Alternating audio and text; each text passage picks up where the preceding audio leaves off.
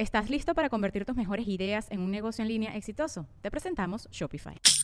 Tal vez no lo sabías, pero nuestro podcast More Than Mamis es un negocio. Y lo comenzamos, por supuesto, para desahogarnos y hablar sobre la maternidad, no para convertirnos en expertas de ventas y del e-commerce. Así que sí, necesitábamos ayuda para vender nuestro merch y poner en marcha nuestra tienda. Por eso estamos tan contentas de usar Shopify. Regístrate con tan solo un dólar por mes en shopify.com barra sonoro, todo en minúsculas. Ve a shopify.com barra sonoro para llevar tu negocio al siguiente nivel. Shopify.com barra sonoro. With everyone fighting for attention, how can your business stand out and connect with customers? Easy. Get Constant Contact. Constant Contact's award winning marketing platform has helped millions of small businesses stand out, stay top of mind, and see big results fast. Constant Contact makes it easy to promote your business with powerful tools like email and SMS marketing, social media posting, and even events management. With Constant Contact, you'll reach new audiences grow your customer list, and communicate more effectively to sell more, raise more, and fast track growth. Don't know much about marketing? No sweat. Constant Contact's writing assistant tools and automation features help you say the right thing at the right time every time. Plus, you can send with confidence, knowing your emails are actually reaching your customers thanks to Constant Contact's best in class 97% deliverability rate. I'm a small business owner and I believe that this is a great tool for other small business owners. In small businesses, you need to create a team. And if you're starting by yourself, Constant Contact can be the team that you need. Tackle any challenge with Constant Contact's expert live customer support. Plus, everything's backed by the 30 day money back guarantee. So get going and start growing your business today with a free trial at constantcontact.com. Just go to constantcontact.com right now. Constant Contact, helping the small stand tall. ConstantContact.com. Estás escuchando el Dolop, parte de All Things Comedy Network. Este es un podcast de historia americana en el que cada semana yo, Eduardo Espinosa, le contaré un suceso histórico americano a mi amigo José Antonio Badía que no tiene idea de lo que va a tratar el tema. Ni idea tengo. Ni que tenía que decir esa parte de él. Tampoco. ¿Te fijas cómo, cómo dice amigo la introducción? Sí, gracias. Gracias. Te, te hicieron en el contrato poner eso, ¿eh? Sí, no lo arruines.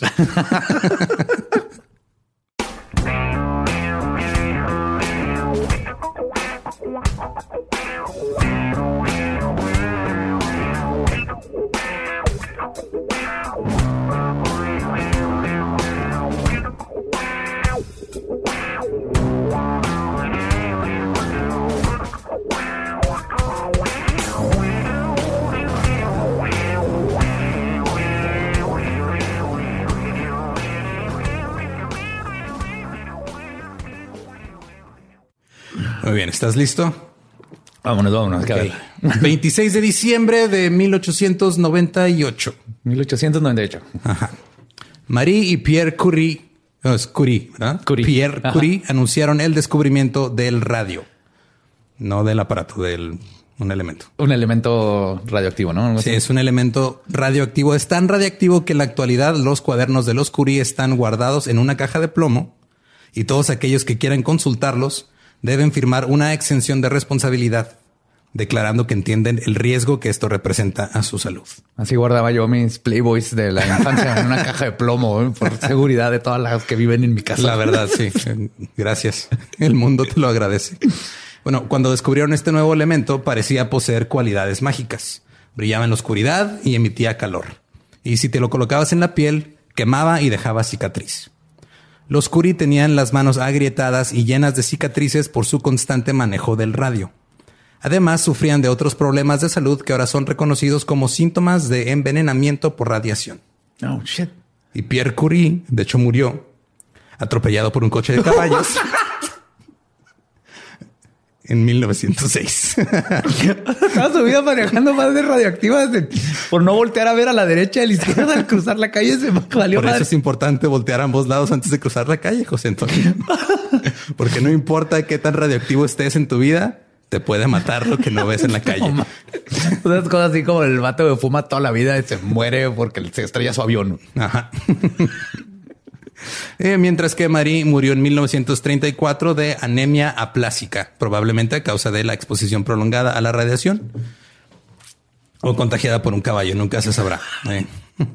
Y bueno, William Joseph Hammer era un asistente de laboratorio de Thomas Edison que ayudó en el desarrollo de la lámpara incandescente, el foco. El foco. Ajá. En 1902, los Curie le dieron una muestra de radio. Hammer estaba convencido de que el radio tenía poderes curativos y fue uno de los primeros en proponerlo como una cura para el cáncer. Cosa que pues Ah, cabrón. no era. Todo, todo- todo lo contrario, pero si algo brilla, yo también le diría eh, esto, esto es magia. Esto, esto te va a hacer bien de alguna manera. Y así empezó todo el problema. Hammer inventó el radium dial o indicador de radio. Los indicadores de radio son relojes, odómetros o carátulas de cualquier instrumento de medición que están pintados con pintura radioluminiscente que contiene el isótopo del radio 226. Espérate, ¿qué? Brilla en la oscuridad. Sí, sí, sí, pero relojes y Y ajá, y así los indicadores de, así del- del- los, de los carros, de los aviones. como los relojes que las este Sí, los relojes de mano. Sí, todo eso, todo eso. Es que brilla en la oscuridad. ¿Qué más quieres? O sea, está práctico. Yo tuve uno de esos, pero espérate, no, yo el que yo tuve no era de- no estaba hecho con esa chingadera, ¿verdad? Y lo hicieron en- entre 1918 y 1927. Ah, no, entonces no estoy bien. Creo que creo bien. que estás bien. En 1914, en la ciudad de Nueva York, el doctor Sabin Arnold Bonsochocki y el doctor George S. Willis fundaron una compañía, la Radium Luminous Material Corporation o Corporación de Material Radioluminoso. En 1921, la compañía cambió de nombre a United States Radium Corporation o Corporación de Radio de los Estados Unidos. Y después le cambiaron a cáncer incorporado. Mejor era todo fácil, más rápido. Prácticamente. sí. Primero comenzaron produciendo uranio, pero rápidamente cambiaron su giro a la producción de pintura radioluminiscente. Abrieron fábricas en las ciudades de Newark y Orange en el estado de New Jersey. En la fábrica de Orange extraían uranio. Entre 1917 y 1926 procesaban hasta media tonelada de mineral de uranio por día. Media tonelada que sean con tanto Sí. uranio. Ok, media tonelada, bueno, es una tonelada corta, que es la tonelada gringa, que son como 900 kilos. Es, un- es un chingo de todos modos. Lo que sea radioactivo es un chingo, ¿no? De esos 900 kilos, obtenían 0.14 gramos de radio. A la madre. Ajá. O sea, cada dos días tenían 0.14 gramos de radio. güey. O sea, cada semana tenían casi un gramo de radio. O sea, eso quiere decir que la fábrica tenía que darle con todo. Ahora, la pintura que producía esta compañía era comercializada con el nombre de Undark. Oh, está chido ese nombre. Des, Sabía que desoscuro. eso. No, de hecho, lo inoscuro sería. Inoscuro. Ajá. Sería como tú, güey. Siempre oscuro, nunca inoscuro. Nunca inoscuro. Soy un perro. O sea, básicamente, lo- o sea, dark es lo que tú eras en, en la prepa y on dark es con lo que pintaban las cosas. Básicamente, sí. Me gusta inoscuro. Entonces, on dark era una mezcla de radio y sulfuro de zinc. La radiación del radio provocaba que el sulfuro brillara. Y eh, la demanda de on dark era elevada durante la Primera Guerra Mundial, ya que era usada para pintar indicadores, relojes y paneles de instrumentos de vuelo usados por el ejército estadounidense. Sí, eso es, vas volando y puede brillar todo por adentro bien bonito. Pero ya te des- derrite las Exacto, pupilas. exacto. Ajá. Pero ya después de la guerra, la demanda siguió igual. Porque se empezó a usar para pintar relojes, interruptores de luz, números de casa, linternas, brújulas, instrumentos de medición de vehículos y hasta hebillas para sandalias. Para. ¿A quién se le ocurrió? Eso sí está muy cabrón. güey. Alguien que quería un Bueno. dedo de extra en el pie, no sé. ya lo pusimos en relojes. eh, ya lo pusimos- Sí, Johnson. ¿qué? Y si ponemos en las sandalias, Eres un genio, Johnson. Súbete, vámonos. Eres el nuevo CEO. Sigue pensando más cosas. Y entre 1917 y 1926, US Radium Corporation contrató mano de obra femenina para pintar carátulas de reloj y varios instrumentos con su pintura on dark. Estas chicas eran conocidas como las dial painters o pintoras de carátula y ganaban alrededor de 3 dólares con 75 centavos al día, lo que equivale a 69 dólares actuales. A la madre. ¿Al O sea, día? al día. Está súper bien. Estaba chido. ajá. Más para esos tiempos. De hecho, este, en esos tiempos, las mujeres empleadas en, en- en los años 20 eh, tenían un salario de entre 7 y 13 dólares por ¿Les semana. pagaban en esos tiempos? Sí.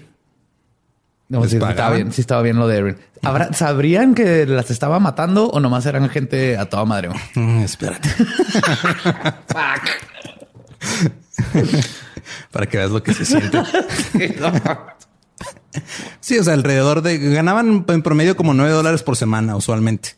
Y muchas mujeres jóvenes trabajaban en fábricas haciendo trabajos por pieza, como lo hacían las chicas del radio. Esto quiere decir que no tenían un sueldo fijo semanal, sino que les pagaban por cada pieza que trabajaban. Ok. Eh, entonces las empleadas de US Radium Corporation pintaban alrededor de 250 carátulas al día por la cantidad de un centavo y medio por carátula. Entonces 250 por 1.5 son 375. O sea, Me perdiste, güey. Empezaste a hacer matemáticas. Vaya madre, mejor sígueme, sígueme diciendo cómo se estaban muriendo lentamente estas pobres mujeres. los, los dueños y administradores de la fábrica estaban conscientes de los peligros de trabajar con radio. Los científicos químicos y todos los trabajadores involucrados en el refinamiento del radio proveniente del uranio tenían mamparas de plomo, máscaras y tenazas. Ujú. O sea, las mamparas de plomo, sí, así como ves en las películas que les ponen la madre esa así enfrente y Sí, luego güey, cuando vas a sacarte de los rayos X y el Exacto, doctor sí, dice el no pasa nada, y no sale corriendo atrás de una pinche una mampara, mampara de plomo. de plomo. Ajá. Mientras tanto, a las mujeres que aplicaban la pintura de radio se les decía que era totalmente inocua e inofensiva. Peor aún, se les pedía que mantuvieran las puntas de sus delicados pinceles en forma, pasándolos entre sus labios. No mames, chupaban el pincel. Chupaban el pincel para que no perdiera su forma, para que quedara así picudito, bonito y poder así hacer trabajo de detalle, todo bien. O sea, sí, sí, sí funciona. De hecho, como, como pintor, te, este, haces eso muy, muy seguido y hay una cosa que se llama. Ah, fuck, no es cobalto. Muerte por cáncer. Pero es parecido. es- es, eh, lo usas para que seque más rápido el, el óleo. Ok. Se llama. Fuck, no me acuerdo. La cosa es que también tiene como un cancerígeno bien cabrón esa madre. Y entonces, como siempre estás con los pinceles y te lo estás metiendo a la boca, puede ser muy malo. Entonces las mujeres hacían esto, se chupaban el pincel a veces cientos de veces al día. Y por diversión se pintaban la cara o los dientes con On Dark para sorprender a familiares y amigos en la noche. A decir que yo hubiera hecho eso. No. Es que Es que tienes una pintura que brilla bien chingón. Obviamente te vas las a poner en todos lados, sombra. sí, güey, no mames. Te, te dibujas así, este, un, un lingerie bonito para tu esposo. Así no te desnudas y lo brilla el, desnudas. una flecha hacia abajo, güey. Así. Una flecha hacia abajo y los pezones. ¿no? cunilingus y luego tu cara aquí y la flechita. En esos tiempos había una creencia generalizada de que el radio era un tónico para la salud. Incluso se vendían cremas de belleza que contenían radio. En estos años hubo un apogeo de diferentes preparaciones de radio siendo comercializadas al público como una panacea, un cura todo. Ajá. Desde dolor crónico, reumatismo, alta presión arterial hasta anemia, que de hecho es un síntoma de envenenamiento por radiación. Ups. Se estima que entre 1918 y 1928 fueron vendidas al público entre 400 mil y 500 mil botellas de agua enriquecida con radio. ¿Cómo que what? El nombre de la marca estaba bien chingón. Y se llamaba Red Bull. Se llamaba Radithor. Raditor. Y brillaba, sumo. No Mira. sé si brillaba, pero estaría bien vergas. Yo voy a una tienda y estoy viendo qué tomar. y Hay una madre que está brillando y yo me la tomo. Más si se llama Raditor. De hecho, esa es toda la, esa, esa es toda la, como la estrategia de marketing de Gatorade. Sí, eso es Gatorade, de hecho. Esa madre brilla verde naranja siempre. Entonces, este Radithor también era fabricada en Orange, Nueva Jersey, y algunos de sus lemas publicitarios incluían una cura para los muertos vivientes. Ese era uno de sus lemas. Curaba a los zombies. Ajá. Y otro lema era luz de sol perpetua. Perpetual sunshine. Ok, buen marketing team. Desde, desde Johnson que hizo las hebillas para guaraches. Chingón Johnson. Yo sí, güey, ¿cómo, cómo dices que no al revivir muertos vivientes? Es que el, el dueño de la compañía y jefe de los laboratorios de Radithor era el doctor William J. A. Bailey, un desertor del colegio de Harvard, que no era doctor en medicina ni en nada. No era doctor. No, no era doctor de nada, güey. Nomás se llamar a sí mismo doctor. Estaba, es que en esos, tiempos estaba, podías ponerte el nombre que tú quisieras güey, y el título. Ajá. Nadie te pregunta. Aparte, creo que los doctores es a las personas que menos le preguntas. Si alguien te dice que es doctor, no lo vas a cuestionar. Pues sí, de hecho, entre los 1800 y hasta mediados de los 1900 era súper común que el doctor nada más era el güey que alguna vez vio a alguien morir y ya así de Sí, es el vato que no le daba miedo cortarle el brazo a otra persona. Y por lo Básicamente. general eran doctores slash barberos slash dentistas. eran todo al mismo Eran tiempo. todos juntos, sí. En 1932, Eben Byers, un magnate industrial, falleció. Perdón. Eh, se cree que bebió más de 1400 botellas de Radithor. O sea, era un gamer con su Mountain Dew en la compu. y Era, era, era, un, era 1400. un güey, era un empresario súper cabrón que tenía un chingo de, de- de empresas y todo, pero o sea, imagínate el güey compra Radithor, se empieza a tomar, se empieza a sentir mal y dice, no, ya sé que me falta, me falta más, Más Raditor Radithor". para curar mi anemia. Cuando murió había perdido la mayor parte de su mandíbula. Tenía abscesos en el cerebro y se le estaban formando agujeros en el cráneo. Güey, es Red Bull definitivamente. o Monster. Uno de los dos. Es un, Pero es que es un o sea, power Red Bull drink. te da alas, no te da abscesos en el No da- cerebro. No te desmadra la mandíbula. Pues bueno, Raditor te desmadra la mandíbula. Muy bien, Johnson. Nuevo eslogan. Su muerte fue directamente atribuida al cáncer por exposición al radio y fue enterrado en un ataúd cubierto de plomo, Oh shit. Con mis Playboys. que también brillaban de seguro. sí, totalmente. Eh, después de su muerte, el periódico Wall Street Journal publicó el encabezado El agua con radio funcionó bien hasta que se le cayó la mandíbula. Pues no están equivocados. ¿Qué, uno- es- los- pasó aquí, doctor? Pues no sé, pero mira, ya se le estaba quitando la gota con el, pero se le cayó la mandíbula y pues se murió. Eh, en Ganas es- unas, En esos tiempos otras. dan enfermedades muy raras. Era, era común que se te cayera la mandíbula de O sea, la en, nada. en esos tiempos creían que para curarte te tenían que desangrar. Sí, tenías que desangrar y tenías que morder una víbora. Aunque este encabezado provocó una disminución de productos con radio siendo vendidos como tónicos para la salud y aumentó los poderes de la Administración de Alimentos y Medicamentos, la FDA, Ajá. no detuvo al fundador de Radithor de seguir propagando su charlatanería radiactiva. O sea, hasta ahorita no lo detenían. No, es Y que él de hecho, sabía ajá. que era asesina su producto, que mataba gente y seguía. Sí, o sea, era así como antes te vendían el snake oil, así el, el- el aceite de víbora, ahora era radiactiva esa madre. Fuck. Continuó vendiendo varios productos, incluyendo un clip radiactivo para el cinturón. No sé qué hacía. ¿Para cuál cinturón del Para tu- pantalón? ajá, para tu cinturón ¿Cómo del que qué hacía Espinosa? Era para que le vaya a tus guaraches. Obviamente, güey. para que combine, come on. Buen punto, sí, buen punto. Por eso nunca me he vestido a la moda. Eh. Y también vendía un dispositivo para hacer tu propia agua con radio en casa. o sea, te vendía la radiación y le echabas en el agua. Supongo, no sé exactamente qué hacía, pero supongo que nomás llegabas así, comprabas tu kit de que era como un filtro que en vez de limpiar el agua la hacía cancerígena.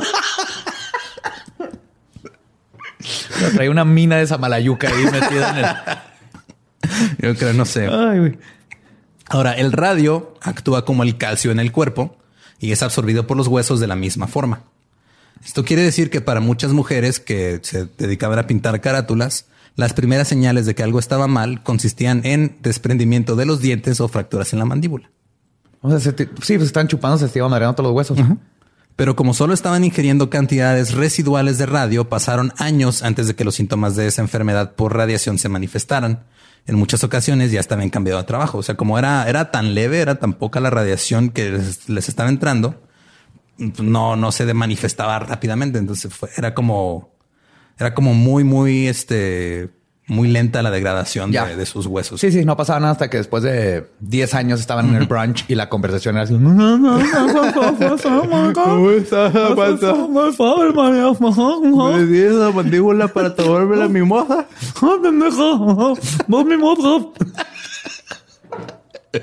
No sabía que cuando se te cae la mandíbula empiezas a hablar como costeño con down. Radio está cabrón. Cuando empleadas actuales y antiguas de la fábrica empezaron a reportar enfermedades misteriosas, la compañía invitó a los expertos en higiene industrial Cecil Drinker, Catherine Drinker y William Castle a visitar la fábrica. Los tres eran miembros de la facultad de la Escuela de Salud Pública de Harvard y la compañía asumió que refutarían los efectos dañinos de la pintura on dark en las empleadas de la fábrica. Porque obviamente, pues... Clásico, eh, empresa grande, too big to fail. No lo pueden comprobar. No puede pasar nada, todo, todo está bien. Harvard está de nuestro lado, siempre. Sí, claro. El, el doctor Harvard. Es así de, no, no, no, no, no. Acuérdense que hay una epidemia de que se cae la mandíbula. ¿No se acuerdan del señor este? De hecho, qué bueno que están chupando esos pinches pinceles porque es lo que, lo único que les mantiene esas mandíbulas a que no se les caigan antes de tiempo. Pero cuando los inspectores observaron a las mujeres pasándose los pinceles entre los labios y se enteraron que se pintaban la cara, las uñas y los dientes por diversión, estaban horrorizados. Redactaron un reporte a la compañía recomendando medidas extensas de seguridad y declararon que las enfermedades eran resultado de la exposición al radio. Dijeron, pero no dijeron a las mujeres. Le dijeron a la compañía. Aunque así pintándose los labios. No, veo bien bonita con mi lipstick. Aparte son, son, o sea, son los años 20. ¿Por qué habrían de dirigir la palabra a Sí, una mujer si no, es para corregirla? Pobrecitas, no van a entender lo que les están diciendo. Sí. No entienden palabras. Cuando los altos mandos de US Radium Corporation, a quienes empezaré a referirme desde este momento como los culeros, se enteraron que los inspectores tenían la intención de publicar su reporte, los amenazaron con una demanda, ¿Ellos demandaron a los inspectores? alegando que las conclusiones de los inspectores iban a contradecir las conclusiones de sus reportes internos. Claro, aparte estaba bien vergas porque su producto ya no tenía mandíbula, eh, nomás se tenían que pintar un labio, lo cual, lo cual hacía que estuvieran listas antes de tiempo y puedan terminar tres piezas más en el tiempo que se hubieran pintado el labio abajo. Las empresas están chingonas. Exacto, sí. Es Sí, las es corporaciones gigantes es lo que necesitamos, es lo que nos mantiene seguros. Los culeros alteraron el reporte de los inspectores para mostrarse ellos mismos en una luz más positiva y lo enviaron a la Comisión de Trabajo de Nueva Jersey. Cuando los inspectores se enteraron de que una versión alterada de su reporte había sido enviada a autoridades estatales, ignoraron la amenaza de demanda y publicaron su reporte original. Porque, pues, o sea, ética. huevo, Porque ¿no? científicos, ajá, que les interesa. ajá. Porque, porque gente no culera, básicamente. Sí, ¿no? sí, sí, todavía existen en el mundo. Siempre han existido. Me cae bien eso. Esto provocó que la Comisión de Trabajo exigiera que se implementaran las medidas de seguridad, lo que resultó en el cierre de la fábrica en 1926. A la madre, O sea, no puede nomás tienes que no chuparan esas chingaderas. No les Ya, podían dar un casco ajá. de plomo, todo de plomo. Ya no puedo, o sea, ya, como dice el dicho, no le puedes enseñar trucos nuevos a un perro viejo o algo. No puedes enseñar trucos viejos a un perro sin mandíbula. Aún así, las empleadas de la fábrica no podían presentar demandas por lesiones o accidentes de trabajo. What? Ya que esas leyes aún no eran establecidas. no es cierto.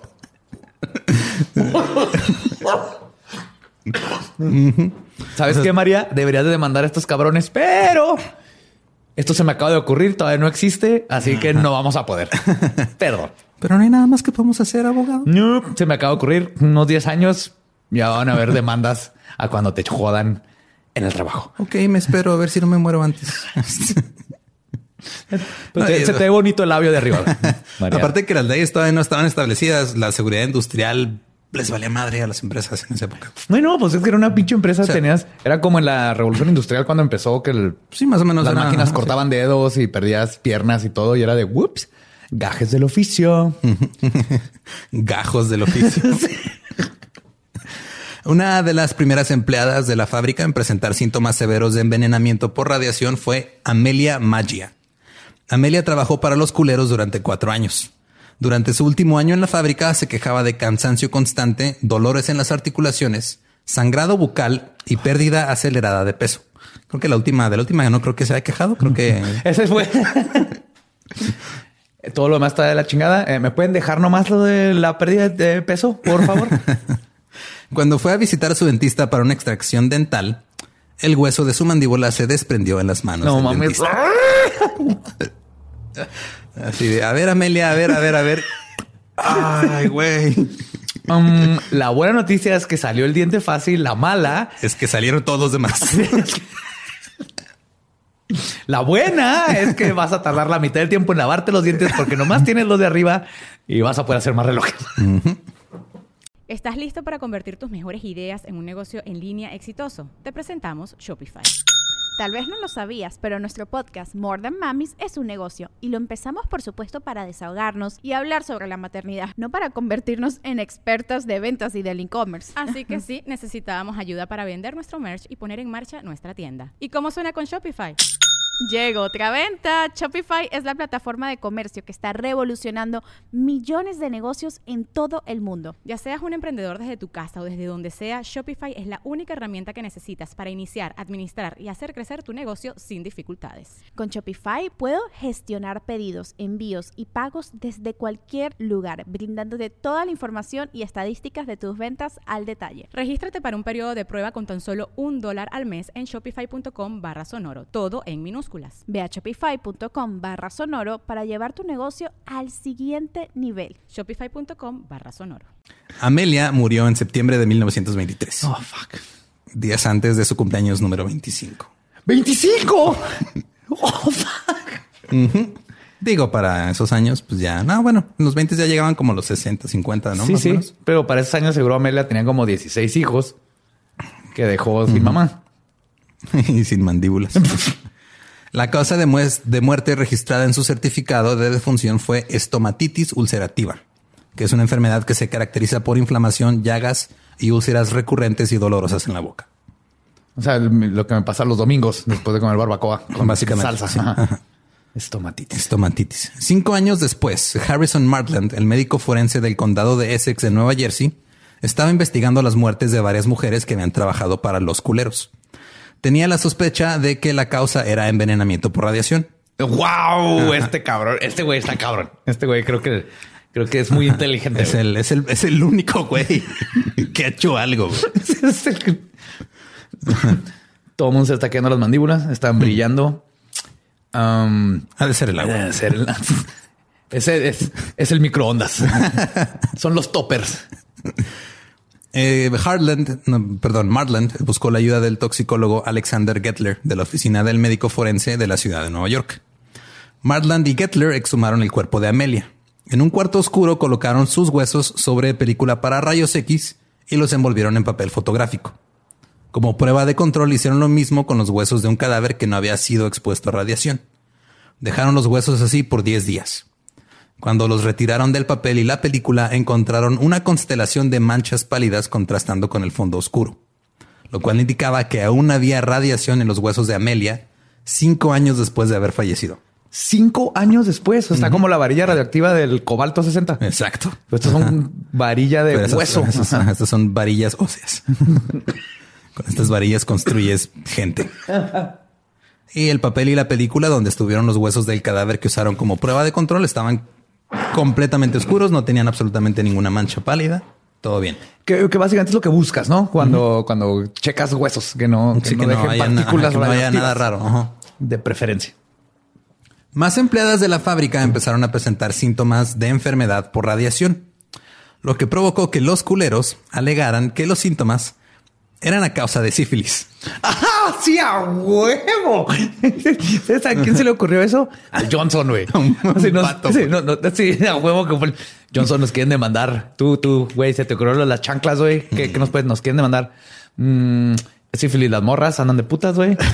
Les dio sífilis. Johnson, eres un chingón. Y pero con estos culeros, no mames. Pues eran culeros. O sea, lo hicieron además para desacreditar a las mujeres que ellos mismos estaban matando. Y aún después de ser confrontado con las conclusiones del médico forense de Nueva York, el presidente de los culeros, Clarence Lee, se negó a asumir responsabilidad y continuó culpando a las víctimas. Claro, eso para qué chupan los pinceles. ¿Quién les manda? Ah, el supervisor. Clarence dijo que habían empleado a muchas mujeres faltas de aptitud física o discapacitadas y que ahora este acto de bondad había sido vuelto en su contra. Es que mira, sí, Eduardo, ahí le tengo que dar, ahí le tengo que dar crédito. En esos tiempos las mujeres no aguantaban ni madre con la radiación.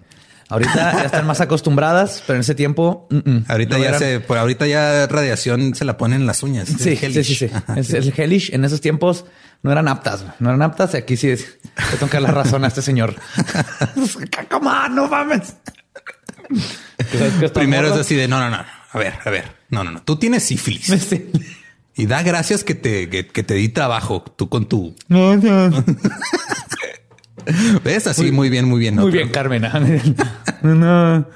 Pero sabes que tu problema, Carmen, es que no aguantas la radiación. O sea, échale ganas, échale ganas, morra, échale ganas y te damos un bono al final del año si no se te cae la cara. Grace Fryer, una antigua empleada, decidió interponer una demanda. Muy bien, Grace. Frederick Flynn, un especialista de la Universidad de Columbia, ofreció examinarla y la declaró en perfecto estado de salud. Lo cual está raro, ¿no? Asumo que ella era, sí. Ajá, después se descubrió que Flynn no era un especialista. También era de Harvard. sino era un toxicólogo en la nómina de los culeros. Todo esto Como era... pueden ver, mi paciente aquí está perfectamente bien. Eh, la falta del ojo izquierdo, eso es normal. El- La tercera pierna es algo congénito. Es algo que se ve en las mujeres quedadas de 21 años Sí, en sí, estas épocas. Obviamente el tercer brazo es por sífilis, porque ya ven cómo son las mujeres en estos tiempos, ¿verdad? ¿Verdad que sí, vatos? ¿Verdad que sí? Sí, a huevo, sí. Ya, a huevo. Ay, güey. Todo esto era parte de una campaña coordinada por los culeros para ocultar los impactos en la salud de sus antiguas empleadas. Ellos tenían contactos porque eran contratistas del gobierno en materia de defensa, o sea, les daban pintura para los aviones y todo este pedo. Entonces tenían contactos o eran poderosos. A Grace le tomó dos años encontrar un abogado porque nadie quería involucrarse en la situación. En la situación no, no quise acercarse a una mujer radioactiva. Creo que las dos. Pero no mames, o sea, es lo mismo que pasa ahorita. Estamos en el... Tienes, conoces gente en el gobierno, entonces te, Eres pues, un empresario y tienes contactos y haces Tienes lo que se te dinero pegue la chingada y- gana. Raymond Berry, un joven abogado de Newark, interpuso la demanda en 1927. Ya fue el que dijo, va, se arma. Cuatro mujeres más se unieron a la demanda. Cada una buscaba una indemnización de 250 mil dólares. Y las cinco juntas fueron conocidas como The Radium Girls, o las chicas del radio. Las cinco eran Grace Fryer, Edna Husman, Catherine Chow y las hermanas Quinta McDonald y Albina Larice, que a su vez eran hermanas de la difunta Amelia. Oh, no mames, ok. O sea, Quinta, Albina y Amelia. O sea, Albina así se llamaba, no quedó Albina por, por la radiación. Iba Bueno, o sea, no, no era una condición. Es más era- un tono azul que albino, pero Bueno, sí, Quinta, go Radium Girls. Quinta tenía las caderas fracturadas. Albina estaba postrada en cama y una de sus piernas era ahora cuatro pulgadas más corta que la otra. Ahora, no sé. Esto fue causa del. Sí. Lo que no sé es si le creció más una pierna o la otra se encogió, güey. No, no, no queda claro. Lo que te iba a preguntar, no sé qué sea más probable. Voy, voy a asumir que una se encogió. Porque si te si, si absorbían los huesos. Sí, no como, como osteoporosis y eso, que, que te haces más chiquito por los huesos. Sí, supongo. Pero se le vean fabulosas sus piernas con sus guaraches radioactivos. ¿Me das, me das nada más un zapato de plataforma, por favor. No el otro normal. con su hebilla brillante. por Un- favor. uno de piso y uno de plataforma. Edna Husman a duras penas podía caminar y su cabello aún brillaba en la oscuridad años después de haber dejado la fábrica. Ok, eso está bien vergas. Eso está bien vergas. Qué culero que la- le está, le está comiendo el cerebro por adentro y metiéndole ideas de que necesita tres gatos en la casa, aparte de los 16 que ya tiene, pero está bien vergas que brilla su cabello. Eso sí, está chido. La neta, eh, hemos, hem- hemos pagado porque nos hagan eso. Cuando solo teníamos que intoxicarnos con radio. Y Grace Fryer trabajaba en un banco con una órtesis metálica que iba de su cuello a su cadera para dar soporte a su columna. Oh shit, o sea, de plano la, la columna ya. Que de hecho aprendí una palabra, órtesis. No sabía que se les decía así a los que son soportes externos. La prótesis es como Oh. integrada, la órtesis es por fuera. Got it. Ya. Sí, sí, como esos que ves que tienen cuando te operan de la columna, que te ponen unos como clavos en la cabeza con una corona y lo va hacia la. Sí, eso se llaman es órtesis. Ajá. La mandíbula de Catherine Chow ya comenzaba a desprenderse, como, como es tradición en estos casos. Una de las peores tradiciones de, la historia, pero bueno. Eh, la situación de las chicas del radio estaba obteniendo difusión nacional en los medios y noticias de su lucha llegaron hasta Marie Curie en París. Quien Oh, dijo? shit. Sí, Seguía- todavía, todavía seguía viva. viva, O sea, se murió en el treinta y tantos, dije 34. No, atro- no atropellada por un coche de con caballos.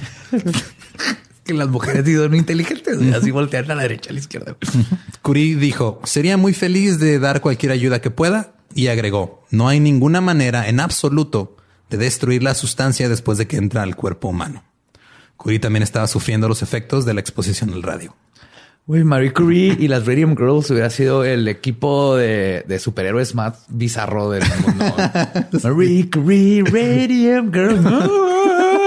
Una de con un Poder de mandíbula. Y luego se la, sí, avienta la mandíbula como un boomerang, güey. Regresa. ¡Soy feliz! Tiene la pierna así, trae un, un patín en un pie y el otro no. Y la que brilla en el pelo. Pues, come on. Ay, güey. Los interminables retrasos para iniciar las audiencias del juicio provocaron indignación en las masas. Tanto los periódicos como la opinión pública estaban firmemente del lado de las chicas del radio y su deteriorado estado de salud provocaba compasión. El editor del periódico New York World escribió que los retrasos eran, cito, una condenable tergiversación de la justicia. No hay excusa posible para tal retraso. Las mujeres están muriendo. Si alguna vez un caso exige pronta resolución, es el caso de las cinco mujeres enfermas que están peleando por unos miserables dólares para aliviar sus últimos días en la tierra. Fuck. No, sí, claro. O sea, es que aparte el, lo del dinero es lo de menos. O sea, que ese dinero se lo van a dar. Están condenadas a morir. güey. O sea, Ujú, está- o sea, ya- Pero hasta nomás por, por, por ser un ser humano con poquita compasión es, sí, tomen esta lana. ya, ni la van a disfrutar el, dinero. No se trata de dinero. No, o sea, aparte, ¿en, qué se lo van a gastar? Ya no pueden comprar más sandalias de radioactivas. Ay, es que sacaron un nuevo filtro para agua que le pone radio y lo quiero poner en mi casa. Que es un, un filtro de Instagram que te, brillen los ojos. güey. Eh, desde los tres años que se había interpuesto la demanda, habían fallecido tres empleadas más de, de los culeros. O sea, en, en el tiempo en el que pusieron la demanda y, y- y llegó a audiencias, Tres más. trece. Trece. Tres empleadas más habían. ¿Sabes que, el- que 13 es mala suerte que se te mueran? Nada en, más. una, 13. en una empresa. Ajá, si sí, se güey. mueren 14 o, No o hay pedo. 12, la libraste. Eso es normal. Eso es normal en una empresa que hace esta chingada. Eso es normal. Pero 13, ese es mal augurio. Es mal augurio. Acuérdense. El caso finalmente llegó a la corte en abril de 1928, después de múltiples retrasos y argumentos legales. La prescripción extintiva ya había pasado. En esos tiempos solo se podía interponer una demanda dentro de los primeros dos años de haber sufrido una lesión o accidente de trabajo y el derecho de demandar al empleador aún no había sido puesto a prueba. O sea, apenas estaban poniendo las leyes para proteger a los trabajadores. ¿Cómo es posible que Sí, ¿cómo es posible que Estados Unidos en 1928 sea como México ahorita? sí, es lo que y que han tardado tanto en cómo ah, oh my god. Ok, que, que le puedas chingar por no tener responsabilidad en lo que están haciendo. Pero exactamente, todavía estamos en el 2020. De hecho, está la palabra, siempre digo, no existe la palabra liability en México. pues nada más se conoce como responsabilidad, pero pues vale madre. Además, este no se pudo probar del todo que la exposición al radio era la causa de las enfermedades y mientras tanto la salud de las mujeres Ah, se sí, sí, deterioraba porque- rápidamente. Porque la es normal que te brillen los pinches dientes y, Sí. y- A ver, y ¿qué te salgan tentáculos de la vagina. O sea, Bueno, eso sí, eso sí era la sífilis. Esa parte sí. O sea, depende si brillaban. Así, ah, no, es sífilis. Ah, no brillan. No, sí, sí es. Doctor, sí, sí, sí es el Es que se me olvida. o sea, El- el sífilis, radio. es, sífilis es tentáculos o garras. ¿Cuál de las dos? Tentáculos. Tentáculos, ok. Herpes es garras. Ok, va. Eh, fue entonces cuando en la oficina del médico forense en Nueva York, el toxicólogo Gettler demostró que había un vínculo directo entre la exposición al radio y las enfermedades y muertes de las ex empleadas de los culeros. Entonces, la corte de Newark decidió que el caso pasaría a juicio en junio, en junio de 1928. Y al día siguiente, los culeros ofrecieron resolver el caso mediante un arreglo que ofrecía 10 mil dólares a cada una de las cinco mujeres, que equivalen a 137 mil dólares actualmente, una pensión de 400 dólares al año, que son 8 mil 200 dólares ahorita, ¿Pensión para quién? ¿Para ellas? para ellas, ajá. y cobertura Pues sí, vitalicia, güey, yo tengo las ofrecí así. "Hey, ¿Cuánto quieres tu pensión? Pues cuánto les queda de vida. güey?" pero también ofrecieron una cobertura vitalicia de todos los gastos médicos. Vitalicio. es- ¿Cuánto le queda? Como dos meses. Ah, vitalicio.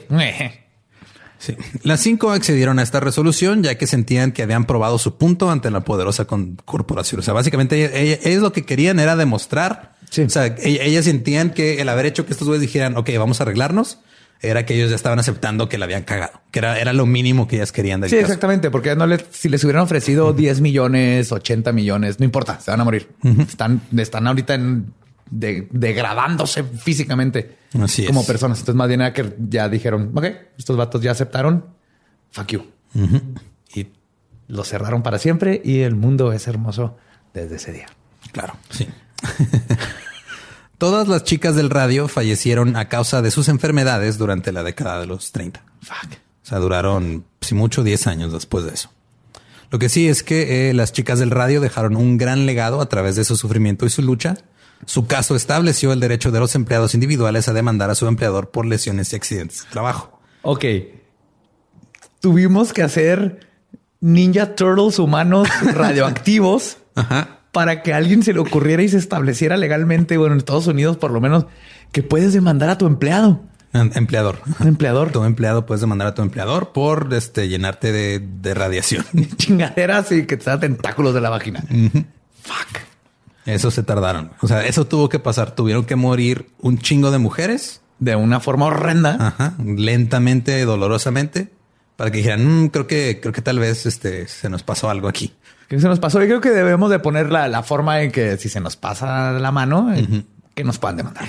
Yes. Y bueno, en 1949 el Congreso de Estados Unidos aprobó un proyecto de ley haciendo indemnizables todas las enfermedades y accidentes de trabajo. Este proyecto también extendía el tiempo en el que el empleado podía descubrir una enfermedad y hacer un reclamo. O sea, porque antes eran máximo dos años, ahora pues, te puedes, a lo mejor te pasó un accidente en, alguna empresa que te jodió algo en la espalda, no te diste cuenta hasta tiempo después que no puedes cargar a tu nieto y, pues ya puedes todavía demandar.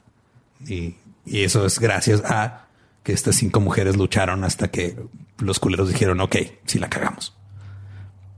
Ahora, el, el, caso trajo consigo revisiones y condiciones más estrictas para las fábricas. Y aunque la pintura radioluminiscente siguió siendo utilizada hasta los años 60. Espérate que no. Ya me dio miedo mi reloj, güey. ¿Cómo que hasta los 60? Pero espérate, ¿cómo que te los demandas? Estás diciendo, esta madre le tumbó la mandíbula a la gente, pero puede seguir pintando relojes para los niños. Sí, pero los trabajadores ahora recibían entrenamiento apropiado y equipo de seguridad. Me vale madre los trabajadores. Qué peor con toda la gente que tenía calcamonías y relojes que brillan en los 60. Pues de hecho, en, te metes ahorita tú a eBay y buscas así este radium stuff. ¿Y te pues, venden? Todavía, es que, o sea, no son este no son tan dañinas para el, consumidor, o sea, para el que ya lo tiene ahí. El problema es estar trabajando directamente, estar trabajando con, directamente con ellas. Pero si este, o sea, es, es, un, es un nivel de radiación muy, muy, muy leve que no te va a chingar. Ya, ya, ya. Es como el botas de cocodrilo, no hay problema, pero el vato que tiene que matar al cocodrilo a putazos, él está poniéndose en peligro. Ya tus botas ya está muerto, ya no te va a morder. Algo así. completamente acertada tu, analogía. soy buenísimo para analogías. Sí, hay este, hay, yo me he metido a buscar, hay vajillas este, que brillan, no sé por qué están, este, el cristal. Y es constante, ¿verdad? No es, como las calcamonías que tienes que ponerlo en la luz. No. Ese es otro foto. Sí, eso es este algo que primero absorbe la luz y luego ya como que la va. Y por eso deja de cómo se llama el, material, pero sí, no es fotosensible, pero algo, algo así. Ajá. Y este, ahí también así puedes todavía, todavía hay aviones así de la Primera Guerra Mundial que pues, brillan las.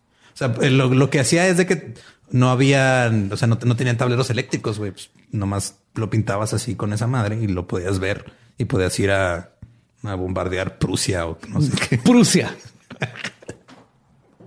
Mira, estamos aprendiendo historia americana, no europea. entonces, a ver, entonces lo más triste es que el producto en sí está muy chingón y no es malo y ayudó porque no, sí, o sea, fue el primer como glow in the dark. Ajá. El problema era la empresa este que le valía verga que sus empleados en el proceso. No, pero o sea, es que no es no es los empleados porque sus los güeyes que trabajaban en la fábrica que, que refinaba el uranio, ellos estaban protegidos. O sea, el, pedo es de que ellos no les importaban las mujeres que trabajaban con ellos. Sí, claro, a eso me refiero. O sea, el producto está bueno. Si hubieran nomás les hubieran dado su trajecito de plomo bien bonito, bien chido, hubiera estado padre el producto por mucho tiempo y nadie se tenía que morir. Sí, o sea que ya después el, producto se volvió innecesario porque ya existen otras maneras de, obtener resultados similares que son más seguras, como suele pasar con muchos productos durante sus ciclos de vida. Pero si el pedo aquí es de que pues, eran culeros, güey, les valía verga. Y luego esa empresa se convirtió en Apple. no lo dudo.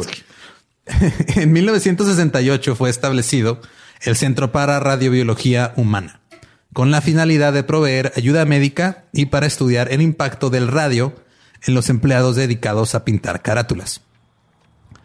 No se descubrieron síntomas de envenenamiento por radiación en los trabajadores que recibieron el entrenamiento industrial apropiado y contaban con medidas de seguridad y salud ocupacional.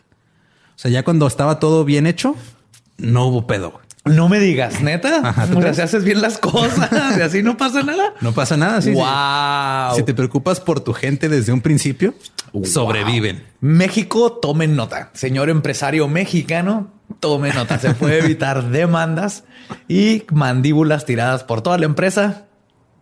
Si pone atención y hace las cosas básicas de seguridad.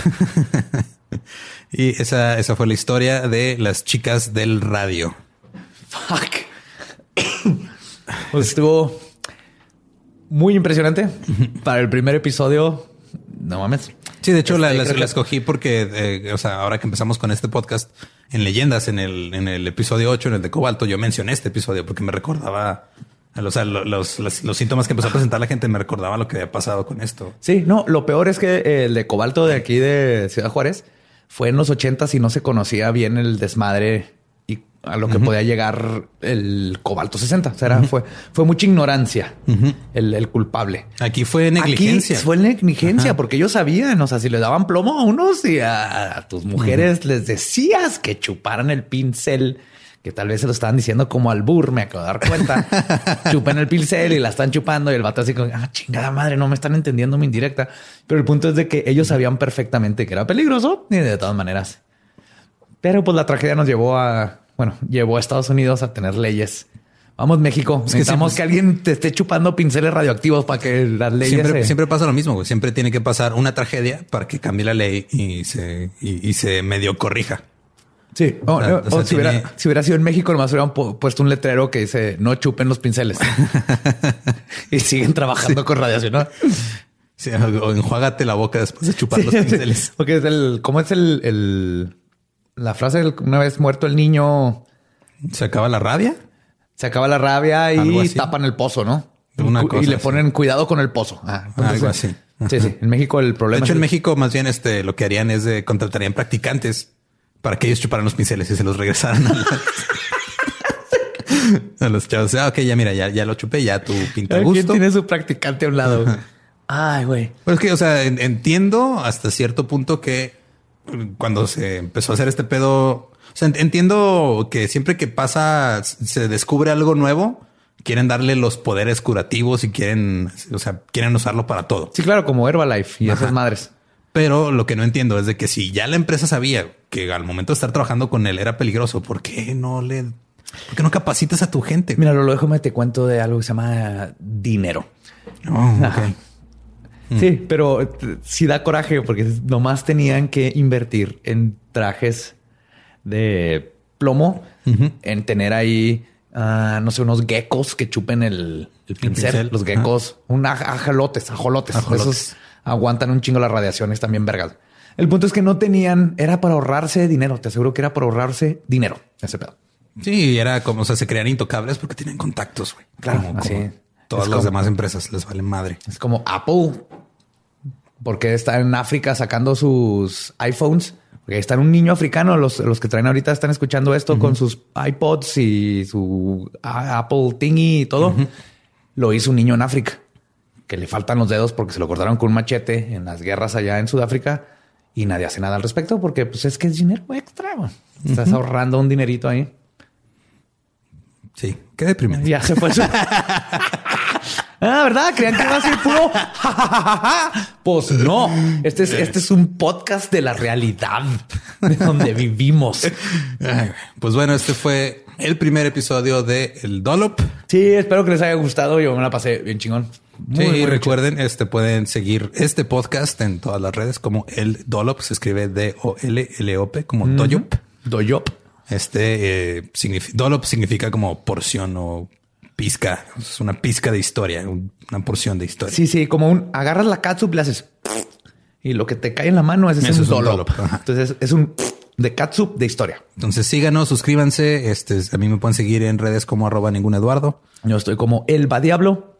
Y pues, bye. Bye. Nos vemos en el próximo, donde me contarán más historias de cosas que me van a hacer llorar en la noche. ¿Estás listo para convertir tus mejores ideas en un negocio en línea exitoso? Te presentamos Shopify. Tal vez no lo sabías, pero nuestro podcast More Than Mamis es un negocio y lo empezamos por supuesto para desahogarnos y hablar sobre la maternidad, no para convertirnos en expertas de ventas y del e-commerce. Así que sí, necesitábamos ayuda para vender nuestro merch y poner en marcha nuestra tienda. ¿Y cómo suena con Shopify? Llega otra venta. Shopify es la plataforma de comercio que está revolucionando millones de negocios en todo el mundo. Ya seas un emprendedor desde tu casa o desde donde sea, Shopify es la única herramienta que necesitas para iniciar, administrar y hacer crecer tu negocio sin dificultades. Con Shopify puedo gestionar pedidos, envíos y pagos desde cualquier lugar, brindándote toda la información y estadísticas de tus ventas al detalle. Regístrate para un periodo de prueba con tan solo un dólar al mes en shopify.com barra sonoro, todo en Ve a shopify.com barra sonoro para llevar tu negocio al siguiente nivel. Shopify.com barra sonoro.